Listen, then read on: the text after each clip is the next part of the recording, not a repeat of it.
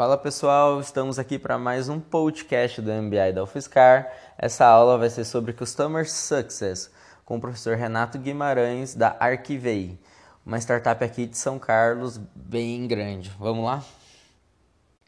Ele começou a aula com um quebra-gelo bem legal, utilizando o aplicativo Kahoot, que é um joguinho que você faz várias perguntas e o pessoal vai respondendo em tempo real no celular. Ele fez perguntas sobre Customer Success mesmo no geral, só para introduzindo, vendo que o pessoal sabia. E depois ele partiu para algumas perguntas, realmente, é, sem ser no Kahoot, que é o que é Customer Success e qual a diferença entre pós-venda e Customer Success. E aí o pessoal refletiu, debateu ali na aula, e mas no final ele falou que só ia responder ao final da aula, que ia ter que entender tudo que está se desenrolando para construir esse conceito. Então ele começou a mostrar alguns movimentos que o mercado começou a ter que motivaram o surgimento do Customer Success. Ou seja, começaram a fazer a empresa olhar realmente o, o que é sucesso para o cliente. O primeiro deles é que as empresas recentemente estão partindo para um novo modelo de negócios. Não a maioria delas, mas muitas dessas empresas grandes e startups. Inclusive é, é o modelo da Arquivei que é o de assinatura. Então, muitas empresas estão precisando fazer isso e, e aí tem alguns prós e alguns contras. Os prós são que você tem pagamentos recorrentes, é melhor para o seu fluxo de caixa, enfim, tem uma segurança maior e é uma barreira de entrada muito menor. O custo de uma assinatura é muito mais barato que um de um produto final que você vai pagar somente uma vez. Além disso, o cliente para o cliente é mais barato, é mais fácil do cliente também cancelar o serviço, tem uma economia colaborativa aí por trás, né? Só que aí tudo bem, tem todos esses pontos. A empresa acaba tendo um, um desafio muito maior, que você precisa reter o cliente, ele precisa continuar sendo seu assinante, não é uma transação única. E aí já começa a surgir. Você precisa ter alguns elementos que façam você reter o cliente. E aí que entra o sucesso do cliente. Você precisa pensar na experiência dele e isso é fundamental para a sobrevivência da empresa. O segundo movimento do mercado é que a tecnologia está virando commodity. Ela está virando uma coisa normal, assim, vamos dizer. Todas as empresas acabam tendo a mesma tecnologia ele trouxe uma imagem do exemplo do desenvolvimento da, dos celulares, dos smartphones. Em 2007 para 2019, em 2007 praticamente todos os celulares eram muito diferentes. Você tinha a Apple com o iPhone, a Samsung tinha um de slide, a Motorola era uma aba que abria o celular, a LG tinha um, um quase um palm top, enfim, na imagem. E aí agora em 2019 praticamente todos os celulares são iguais, tem o mesmo modelo. Tem muita concorrência, então, tem muitas opções. E, enfim, a tecnologia já não é muito um fator muito diferencial nesse momento atual. E o que acontece então é que a experiência acaba começando a ser o que é mais importante para o cliente. Entendeu? Você tem que começar a ver o que é sucesso realmente para o cliente, até operando essa tecnologia, para ele ver valor e acaba se tornando um diferencial que o Customer Success tem que se olhar bem. A terceira movimentação do mercado é justamente sobre a parte de pesquisas e reviews. Os clientes atualmente conseguem rapidamente acessar uns 10 produtos diferentes e além de ainda de ver esses 10 produtos diferentes, eles ainda têm as avaliações é, de quem já utilizou. Então eles conseguem ver tipo se é cinco estrelas ou não, quais são as notas que estão sendo dadas para esses produtos. E essas pesquisas, reviews, elas podem fazer simplesmente a empresa falir, porque se tiver tudo isso mal avaliado, ninguém vai querer consumir, é a primeira barreira ali, né? Então, dá um empoderamento muito forte para o consumidor mas faz também ter um senso de urgência para as empresas mostrarem que elas realmente têm um bom serviço, que há um sucesso do cliente ali na utilização do serviço. Além de que o, cliente também consegue visualizar como que estão as outras empresas, mesmo sendo o cliente atual da sua empresa. Então é facilitada essa troca de empresa. os consumidores só vão ficar se eles realmente estiverem percebendo o valor e ainda um valor mais alto que das outras empresas. Então, esses três movimentos, que é o de economia de recorrência, é a assinatura, vamos dizer, o de experiência como diferencial, que é a tecnologia virando commodity, e o poder dos consumidores com as avaliações, faz as empresas precisarem garantir uma entrega de valor cada vez maior aos seus clientes. E é aí que surge o Customer Success. A empresa que aplica Customer Success age proativamente para que o cliente atinja os resultados que precisa com a experiência adequada. É mais ou menos isso, então, Customer Success, galera. E é assim que ele surgiu, a partir dessas necessidades e movimentações. E então ele passou uma atividade em grupo, onde tinha que definir três personas para uma mesma empresa. Podia ser qualquer empresa, o pessoal do grupo poderia escolher. E aí você tinha que falar o que é sucesso e a experiência para cada uma dessas personas que você escolheu, dessas três. E aí, após a atividade, ele entrou em um outro conceito que é o de funil versus ampulheta.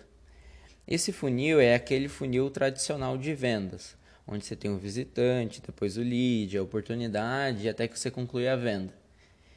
A ampulheta já é esse mesmo funil no topo, só que depois ele é ampliado após a venda. Ele faz um formato de ampulheta, é como se tivesse o mesmo funil, só que virado de ponta cabeça, grudado no anterior, fazendo formato de ampulheta. E aí, nessa, nesse aumento após a venda, você tem a retenção do cliente, então, você tem uma expansão da, do consumo dele aí depois que ele é retido e depois ele vira um indicador. Entendeu? Ele realmente é, indica para mais amigos o serviço e tal. Então o Renato entra no conceito de jornada de sucesso do cliente. São várias etapas né, que o, o cliente precisa ir passando para ele atingir esse sucesso maior. E essa jornada mostra o que é sucesso diante dessa empresa para o cliente, nesse contexto. Então, tem várias formas de construir essa jornada, não tem o jeito certo nem errado, é o que funciona para a própria empresa. Ele entra num conceito de fases, e aí dentro de cada fase tem os marcos de sucesso e tem as tarefas. Cada marco de sucesso desse mencionado é um pequeno sucesso realmente, e você tem que ir acumulando vários pequenos sucessos ao longo dessas fases que fazem você chegar num sucesso maior. Isso traz a jornada realmente do cliente. Além disso, a jornada do cliente é diferente para cada persona. Cada persona tem realmente o que é sucesso para ela, então isso se difere. Além disso, os colaboradores da empresa, a empresa como um todo, ela além de saber realmente construir qual é essa jornada, mapear ela, ter ela no fluxograma, ela precisa mais que tudo isso saber naturalmente com essa mentalidade o que é sucesso para esse cliente. É, senão, tipo, ela não vai fazer todas as suas tarefas do dia a dia ou as suas definições de atitude, de ações com base nesse sucesso. Isso é o principal ele passou então uma outra atividade que é realmente criar essa jornada de sucesso do cliente, com essas fases, marcos de sucesso e tarefas. Isso foi no final da noite de sexta, né, e, e continuou no início da manhã de sábado. Depois disso tudo, então ele traz um exemplo que é da jornada do cliente da Arquivei mesmo, e ele pega a primeira fase, que é ver a primeira nota fiscal na plataforma. Isso é a primeira coisa. Então, os marcos de sucesso são criar a conta, configurar o certificado digital, realizar uma consulta de notas, visualizar a nota fiscal. E aí, algumas tarefas que a Arquivei tem é a mensagem automática em caso de erro na consulta, uma ligação do, do, de um consultor, um disparo de e-mail para enxergar visualizar a nota na semana seguinte, mais ou menos isso. E aí depois disso ele entra em como deve ser essa interação com o cliente. Tem várias maneiras, mas o intuito é que o, o cliente interaja ao máximo com vocês e, e isso seja frequente. Então, um exemplo é você, através de um e-mail, você disparar algumas ações, como se fosse uma gamificação. Ou fazer o ou cliente retornar até você. Então você consegue passar uma mensagem para ele que tem uma série nova no Netflix, daí ele volta a assistir o Netflix. Ou um cupom do iFood vai fazer ele voltar a uma plataforma através desse gatilho. Ou ter algumas coisas que prendam o cliente na plataforma. Pode ser até que seja um problema ele sair. Então, se algum cliente sair da Archivay, por exemplo, ele vai ter que voltar a ter notas manuais, entendeu? Se alguém sair do, do Spotify, ele vai perder todas as playlists deles, sabe? Então são algumas coisas que também travam a saída. Também ver se é necessário ter tipo um consultor próximo ajudando o cliente nesse início. Não ter somente esse, essa gamificação, às vezes não fica clara dependendo do perfil do seu cliente. Precisa de uma personalização, sabe?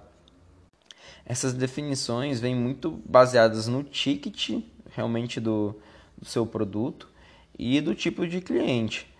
É, se você vai atacar mais por volume ou atacar mais por pontualmente, né, já sabendo quem vai ter mais valor. Ele entra então depois disso nas equipes de Customer Experience nas empresas. Tem a de Customer Success Management, que é a estrutura mais tradicional, ela é realmente proativa no um a um e geralmente dividida em, o onboarding, que é bem a recepção, e o ongoing, que é continuar dando prosseguimento para as atividades. Tem a equipe também de Customer Experience mesmo, que ela atua mais reativamente, no um a um, com o objetivo de criar algumas oportunidades de engajamento dentro do atendimento ao cliente. Cuidar realmente dessa experiência. Tem então a, a de Customer Marketing também, que é uma atuação mais escalável, então ela não é no a um, ela é, é tipo um para vários.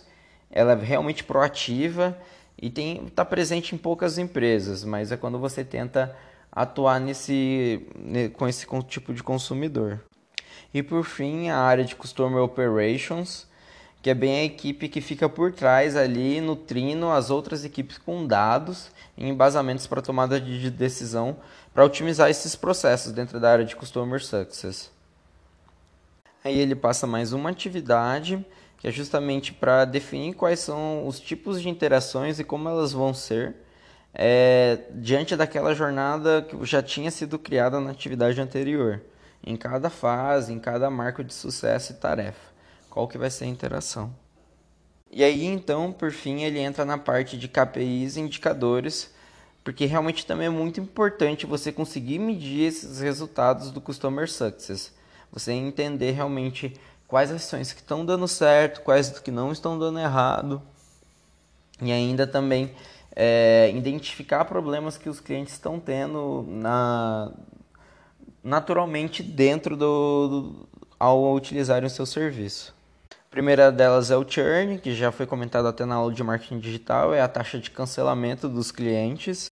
Ele passa alguns dados é, de churn para pequenas e médias empresas é bom que a taxa fique entre 3 a 7%, para empresas médias de 1 a 2% e para grandes empresas de meio a 1% de churn. Outra coisa, além da taxa de churn mesmo de clientes é, unitários, vamos dizer, também é interessante ver em termos de receita mesmo. Se esses clientes foram clientes muito grandes que tinham uma receita alta é, e, e ver o quanto isso impacta no faturamento realmente do mês. Isso é uma outra taxa de que ele chama de MRR, churn rate. Também vê a quantidade de upsell e de cross-selling, que é ter novos produtos ou aumentar o valor pago pelo mesmo produto, tipo, ter uma versão mais VIP, assim, vamos dizer. E também ficar atento à parte de contração, que é a redução dessas coisas que vocês também ter então, ter menos produtos consumidos ou o produto que é consumido pegar uma versão mais baixa dele. Ver também o quão esse resultado negativo impacta nas receitas, também é uma outra métrica muito importante. Ele também passa uma tabela que chama cohort de retenção, então você consegue ver o quanto as assinaturas por mês foram retidas até o primeiro mês, no segundo mês, terceiro mês, até tipo, a duração final delas. E também tem o Health Score, que são um índice de saúde da, daquele seu cliente. Tem várias é, pontas e bandeiras que apitam, que ficam vermelhas se o cliente está começando a se direcionar para um churn. E você conseguindo observar elas é, rapidamente, você consegue já tomar uma atitude para é, prevenir esse churn, essa saída. Também é sempre bom medir como que foi a, o, a conversa com o seu cliente quando você tem esses pontos de contato ver se ele ficou feliz ou não. Tem geralmente umas carinhas, uns emojis para medir isso. E ter esse índice, ele também acaba mostrando como está sendo o seu serviço. E é isso, pessoal. Valeu. Esse também foi um episódio bem grande, mas é porque tinha muito conteúdo. Valeu.